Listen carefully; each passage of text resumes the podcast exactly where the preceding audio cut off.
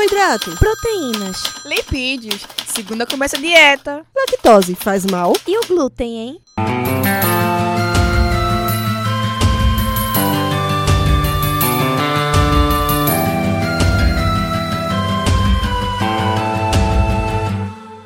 Começa agora mais um Alimenta Cast.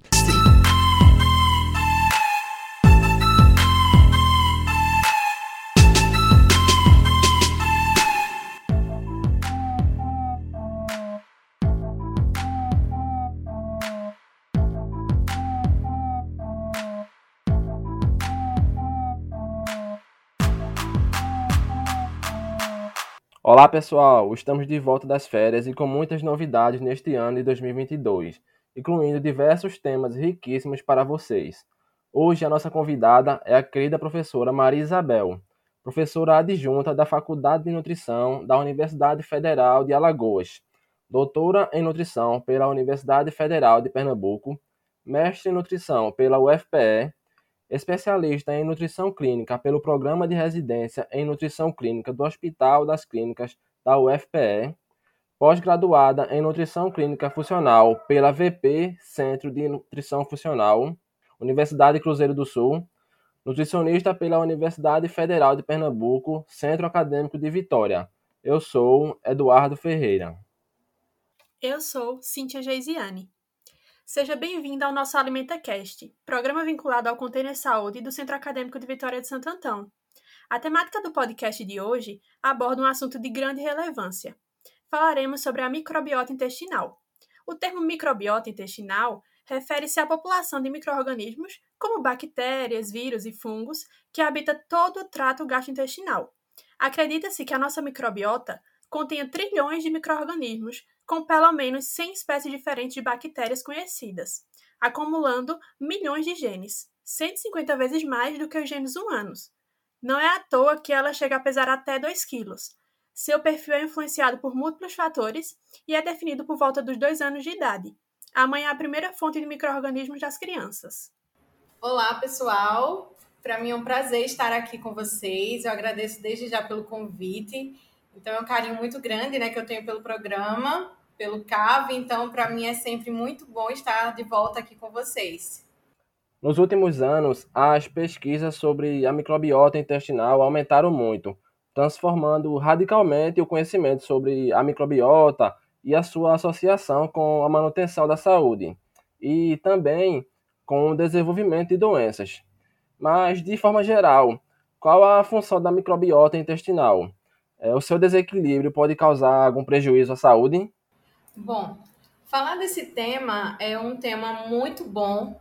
Eu gosto bastante né, de estar envolvida, de estar me atualizando com relação à, à microbiota intestinal. E antigamente, né, só para retomar, antigamente esse termo era muito conhecido como flora intestinal, mas essa nomenclatura ela já foi devidamente corrigida, né, até porque a gente já sabe que não são flores no nosso intestino, imagina. Mas, mas respondendo, né? Respondendo a sua pergunta, eu acho que antes de tudo é importante esclarecer dois conceitos que podem ser confundidos quando se fala nessa temática, né? Que são os conceitos de microbioma e microbiota intestinal. De uma maneira geral, é, microbioma, é, trazendo essa terminologia mais ampla, diz respeito aos micro-organismos, os seus genes e os seus metabólitos que estão presentes em um hospedeiro. Já a microbiota, ela seria mais uma subpopulação de micro-organismos, por exemplo, bactérias, que vão conviver em um local específico no hospedeiro, então no intestino, como, como é, é o caso do nosso, do nosso tema de hoje, né? Então, falando sobre a microbiota intestinal especificamente, vocês perguntaram qual é a sua função, e, e as suas funções são inúmeras incluindo biossíntese de vitaminas, de hormônios, esteroides, ácidos graxos de cadeia curta, alguns neurotransmissores, metabolismo de alguns medicamentos, uh, metais tóxicos, como é o caso do mercúrio, componentes advindos da própria dieta, né, contribuindo para uma melhor tolerância alimentar e redução de sensibilidades, alergias, tá? É, e uma função essencial é a manutenção da integridade intestinal, promovendo então uma barreira que vai impedir a entrada de bactérias patogênicas e antígenos. Então, considerando todas essas funções, imagina o que uma alteração no perfil desses micro-organismos pode causar, né? Que, o que toda essa alteração nessas funções vão causar, vão repercutir em um indivíduo. Se no nosso intestino começa a existir um número maior de bactérias patogênicas em detrimento de bactérias benéficas, é, a gente pode identificar um quadro que a gente chama de disbiose intestinal. E vários estudos mostram que indivíduos com disbiose intestinal, eles apresentam uma maior propensão à sensibilidade a alergias alimentares, doenças intestinais, distúrbios no sistema nervoso, prejuízo na imunidade, incluindo doenças autoimunes. Enfim, os estudos vêm sendo realizados constantemente e as relações evidenciadas entre disbiose e desfechos em saúde vêm sendo cada vez mais esclarecidos e cada vez mais investigados. Entendi, professora. Achei ótima a sua fala, muito esclarecedora. E agora a segunda pergunta, né?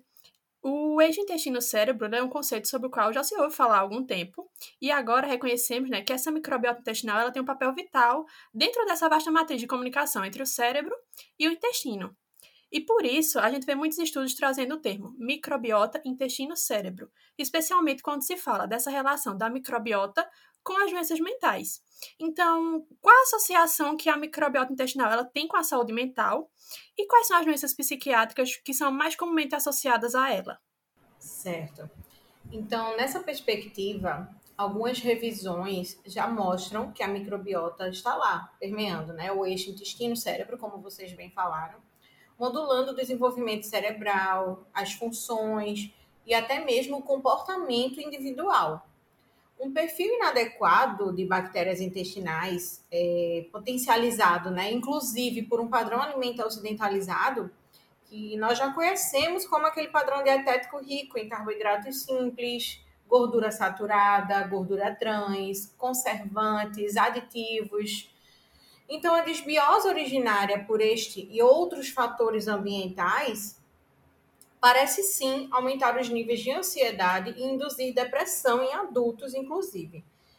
E como falei anteriormente, né, uma das funções da microbiota é a produção de neurotransmissores, que possuem efeitos diretos lá no sistema nervoso central, regulando emoções, sono, cognição, humor, memória, aprendizado, então, dessa forma, algumas hipóteses que já vêm sendo discutidas, né, de que doenças com componentes neurológicos têm origem no intestino e de lá essas doenças se propagam para o cérebro, vem ganhando cada vez mais atenção dos pesquisadores da área.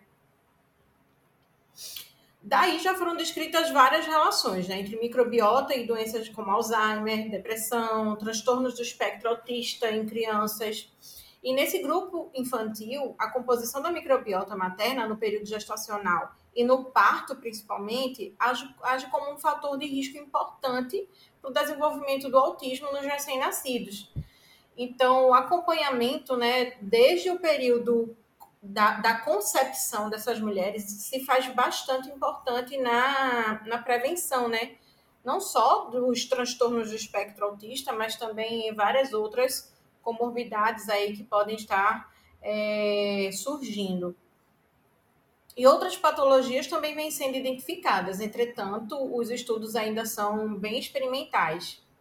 Então, professora, um ponto que vem sendo bastante discutido atualmente é a questão da o termo da microbiota do atleta, onde já se tem estudos que mostram que os atletas têm uma maior diversidade de microorganismos na sua microbiota e dessa forma é, surge um questionamento se essas adaptações e diferenciações que sofrem a microbiota do atleta trazem para ele algum benefício, é, aumenta o rendimento e se uma pessoa comum começa a praticar esportes, elas teriam as mesmas adaptações, os mesmos benefícios? Certo. Bom, na verdade, o que acontece é que o exercício intenso praticado por atletas, ele permite sim, né, um aumento das bactérias intestinais. Entretanto, o estado inflamatório que vai acontecer por atletas vai ser muito alto. Então, são pacientes extremamente inflamados, né? O que pode promover essa desbiose nesse grupo de indivíduos. Inclusive, para atletas, o tratamento com probióticos vem trazendo bastante benefícios. Já para o praticante de exercício de leve a moderada intensidade, que vai ser realizado diariamente é, e constantemente, as vantagens são bem relatadas. E o exercício para esse grupo vai contribuir para um controle da inflamação, inclusive em, em obesos que são praticantes de exercício, aumenta o número de bactérias benéficas no intestino, vai contribuir para a, a, perda de peso, né? Favorecendo uma mudança nessa microbiota, favorecendo um perfil melhor na microbiota intestinal.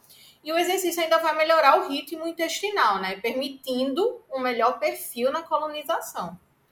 É, agora, dando continuidade, eu vou fazer mais uma perguntinha, né? Que é aí, quando a gente fala de microbiota intestinal, né, e essa associação com o desenvolvimento de doenças, provavelmente a maior parte das pessoas vão pensar em doenças do trato gastrointestinal. Então, há uma relação entre a microbiota intestinal e doenças digestivas, e quais seriam as principais doenças do trato gastrointestinal relacionadas a alterações nessa microbiota intestinal? Ah, aí a relação é direta para muitas doenças do trato gastrointestinal. É uma pergunta até ampla, porque muitos estudos já vêm sendo feitos e demonstrando associações significantes para várias condições. Infecção por H. pylori, por exemplo, é bastante relatada pela população e um fator de risco importante né, para o desenvolvimento de câncer gástrico. O H. pylori ele vai colonizar a mucosa gástrica naturalmente. E antes se achava que o estômago era um órgão estéreo. Mas a presença do H. pylori lá mudou totalmente esse paradigma. E o que acontece, que vai repercutir de forma negativa para o paciente, é quando a mucosa está prejudicada. Infecção por Clostridium, Clostridium difficile no cólon também se relaciona totalmente à desbiose. E essas infecções sempre vão ser exacerbadas em um meio onde a barreira intestinal já está prejudicada seja pelo uso de algum antibiótico, pela própria dieta, como a gente já comentou, por alguns procedimentos cirúrgicos. É, algumas outras condições, né, como as doenças inflamatórias intestinais, incluindo a doença de Crohn ou a retocolite ulcerativa, vêm sendo também bastante estudadas no contexto da disbiose, é, visto o papel dos micro-organismos na resposta imunoinflamatória do intestino, um papel essencial. Então, as terapias com transplante fecal nesse, nesse grupo de pacientes com doenças inflamatórias intestinais parecem ser bem promissoras e vários estudos também já vêm sendo feitos com transplante fecal para o controle e a remissão da doença de Crohn e da retocolite ulcerativa, principalmente essa última. O transplante fecal, só para esclarecer um pouquinho, nada mais é do que a introdução de fezes de um indivíduo saudável no paciente com desbiose. A partir do momento que ocorre essa introdução de fezes de um indivíduo saudável nesse paciente, a modificação da microbiota intestinal vai acontecer, permitindo que o paciente saia de um quadro de disbiose para um quadro de eubiose. Então é um tratamento extremamente interessante e que os próximos estudos eles vão trazer também muita, muito esclarecimento para a gente nessa perspectiva. Mas com relação às patologias, a gente também nem precisa ir tão longe nos exemplos, né? Então, algumas situações do próprio dia a dia, como histórico de prisão de ventre, diarreia, é, estufamento, intestino irritável, são muitas vezes decorrentes da própria desbiose. Então, a mensagem aqui é: bora começar a olhar a consistência das fezes, que pode dizer muita coisa pra gente. Quando a gente é criança, os pais da gente percebem que tem algo errado só só de olhar lá pela consistência das fezes do bebê. Então, quando a gente vai crescendo, a gente perde um pouco essa relação, né, com é, essa percepção, a gente perde um pouco essa relação. Mas o olhar, mas olhar o formato, perceber a frequência da evacuação no dia a dia, ela vai ter uma relação com muito do nosso estilo de vida, inclusive com o nosso, nosso humor, com o nível de ansiedade.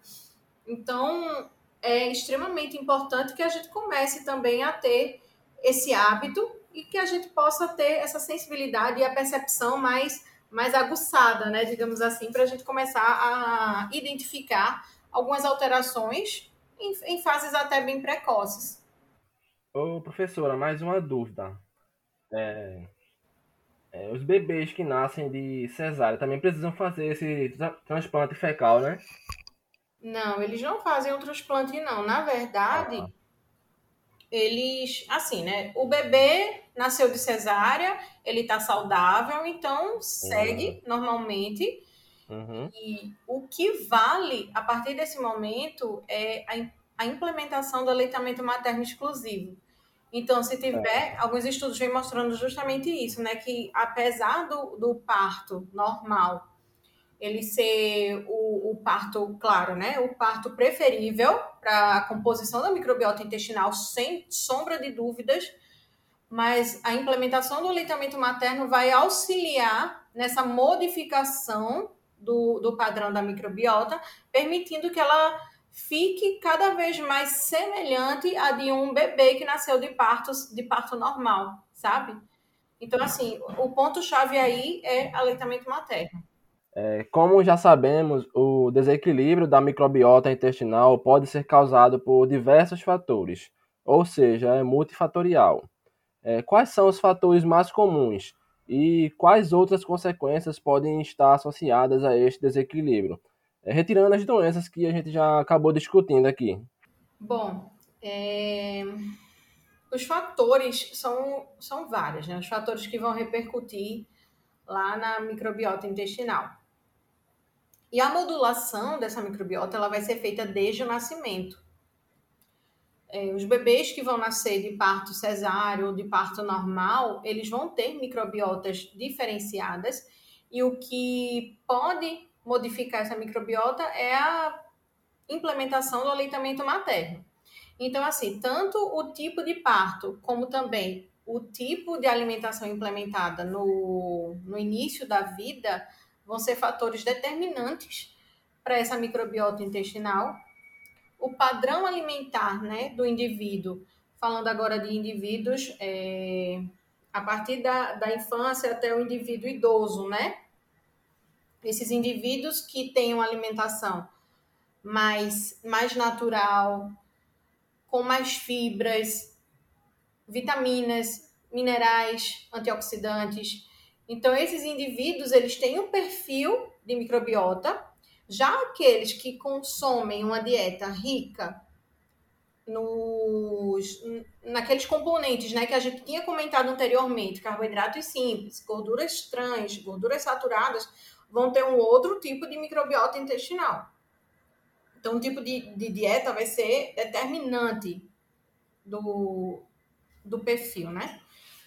A prática de exercícios físicos também, inclusive a depender da intensidade desse exercício, o padrão de microbiota também vai ser alterado.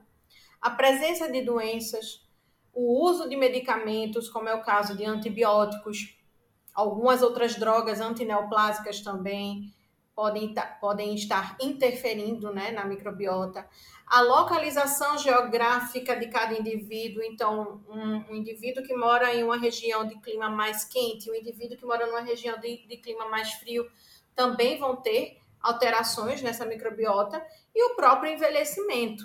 E com relação às consequências que vão estar existindo na, na desbiose, como a gente já viu, né? Várias doenças elas podem ser associadas a mudança da microbiota, mas algumas outras condições crônicas ou condições agudas que podem ser relacionadas à desbiose também são obesidade, diabetes mellitus, alguns distúrbios cardiometabólicos, doenças autoimunes, câncer. Enfim, os estudos estão aí trazendo muitas discussões interessantes acerca da temática. Então, vamos aí acompanhando as cenas dos próximos capítulos. Vê, professora, é, entre os fatores ambientais né, que influenciam as características da microbiota intestinal, a gente tem os hábitos alimentares, que desempenham um papel fundamental né, nessa composição. E aí, como a nutrição ela pode influenciar essa microbiota? Né? O quão importante é o estado nutricional nesses casos? E também, há alimentos ou dietas específicas associadas à melhora ou à piora dessa, dessa composição? Bom, ótima pergunta. A nutrição ela vai ter total influência começando lá por saber de onde vem o meu alimento. como ele foi produzido, como ele foi preparado, como ele foi adquirido. Então, o Brasil, como a gente já sabe, é o país que mais utiliza agrotóxicos na produção de alimentos. E as repercussões do consumo dessas substâncias vão ser cada vez mais relatadas nas próximas gerações que estão por vir aí. E recentemente a gente ainda teve né, a votação do pacote do veneno, que vem sendo comentado aí nas redes, mas sem entrar em detalhes. É importante a gente reconhecer tudo isso para que possamos tomar medidas nas nossas escolhas. Então, priorizar alimentos orgânicos, valorizar o pequeno agricultor. É... E com relação aos itens alimentares, o nosso guia ele traz dicas valiosíssimas para estimular o consumo de alimentos in natura, ricos em fibras, antioxidan antioxidantes, fitoquímicos, vitaminas, minerais. E além disso, o guia ele ainda traz informações importantes é, na questão para evitar os alimentos industrializados, né? Então, assim, estimular o consumo dos alimentos in natura, evitando e reduzindo o uso dos alimentos industrializados, processados e ultraprocessados. A industrialização ela contribuiu de maneira significativa na nossa rotina, entretanto, ela repercutiu diretamente na nossa, na nossa saúde, porque o alimento que adquirimos sempre é aquele que vem mais fácil e com maior quantidade daqueles, daquelas substâncias que vão repercutir de maneira negativa na nossa microbiota. Então, esse seria o primeiro passo. O segundo passo é manter um estado nutricional adequado. Obesidade e desnutrição, elas podem atuar de maneira negativa na microbiota, aumentando a inflamação sistêmica. Então, ter um acompanhamento com um nutricionista para um planejamento alimentar que permita o alcance das metas nutricionais de maneira gradativa é essencial. Se a mulher for uma mulher gestante, for uma mulher lactante, é importante fazer esse acompanhamento também para que o profissional da nutrição possa estimular uma alimentação adequada nessa gestante ou lactante e permitir também a prática do aleitamento materno a partir do momento que essa criança estiver é, durante o uso né, do leite. Então, aleitamento materno exclusivo de 0 a 6 meses, isso vai contribuir como, como um fator modulador da microbiota intestinal desde o início da vida. Então, é essencial. E, e, e, por fim, claro, não poderia deixar de falar dos probióticos. O que são os probióticos? Os probióticos nada mais são do que micro-organismos vivos que irão ser consumidos para colonizar o, o nosso intestino e vai produzir efeitos benéficos para a saúde, tá? É, os probióticos utilizados, eles têm que ter uma permissão né, da Anvisa, então, para o profissional da nutrição, para o profissional de saúde que pode prescrever probióticos, é, já existe uma listagem de probióticos né, permitidos para, para prescrição. Então, é, eles podem ser utilizados em forma tanto de suplementação ou através da própria alimentação a partir de leites e queijos fermentados. A quantidade adquirida na alimentação, é importante salientar, ela vai ser sempre menor, né? A gente não tem como quantificar essa quantidade a partir do consumo de leites e queijos fermentados. Então, se a gente quiser ter realmente uma garantia, né, a suplementação ela vai ser também é, uma forma de, de ter um quantitativo, mas também não é um fator limitante, né? A gente consegue ter é, esses, esses probióticos a partir de, desses alimentos, como eu falei. Além disso, existem alimentos que vão agir como prebióticos, ou seja, a gente aqui falou dos probióticos, que são as bactérias, mas existem alimentos que também são prebióticos. E esses prebióticos eles vão agir diretamente estimulando é, o crescimento de bactérias saudáveis no nosso intestino. Então, não só a questão da suplementação, mas a própria alimentação, o perfil da nossa alimentação. Se a gente já mantiver uma alimentação adequada, a gente já vai ter uma composição de microbiota intestinal muito valiosa, tá? E aí o profissional da nutrição vai avaliar adequadamente a necessidade individual de cada paciente, né, para implementação de, de, alimentos ou até mesmo a necessidade de, de suplementação. Mas lembrando que sempre o, o alimento ele está aí para permitir o, o acesso livre de várias fontes de nutrientes, várias fontes de, de probióticos e de prebióticos que irão estar estimulando a, a composição adequada da nossa microbiota intestinal. Ótimo, professora. É, então, agora iniciaremos o nosso Batcast, que é uma brincadeira do nosso podcast, é baseada em perguntas rápidas que podem ser respondidas de forma curta, certo? Certo, bora lá. Bom, a primeira pergunta é: você tem fome de quê? Igualdade. Qual um acontecimento marcante para você durante a sua vida profissional? Eu diria que foi a defesa do doutorado. Foi um momento bem emocionante para mim, até porque trouxe muito, muita emoção, muito, muitos sentimentos, porque eu estava me mudando de cidade. Então, eu diria que esse foi o, o, um momento muito emocionante para mim. Se você pudesse deixar um recado para o mundo, o que você diria? Então, o que eu diria? Só vai. Eu acho que a pandemia está aí para dizer para a gente, para a gente não deixar nada para amanhã. Então, eu acho que esse seria o meu recado. Queremos agradecer a presença da nossa querida convidada que norteara esse podcast tão valioso. Eu que agradeço a vocês mais uma vez pelo convite. Eu fico muito feliz de poder estar aqui com vocês. É, foi um prazer, adoro falar sobre essa temática. Foi um prazer poder estar conversando aqui com vocês. Então, quero deixar aqui um beijo enorme para todos e até uma próxima oportunidade. E também queremos agradecer a você que nos escuta. Se cuide e proteja a sua saúde. Nos siga nas redes sociais, arroba alimentacast, arroba Saúde. Até o próximo AlimentaCast. Alimenta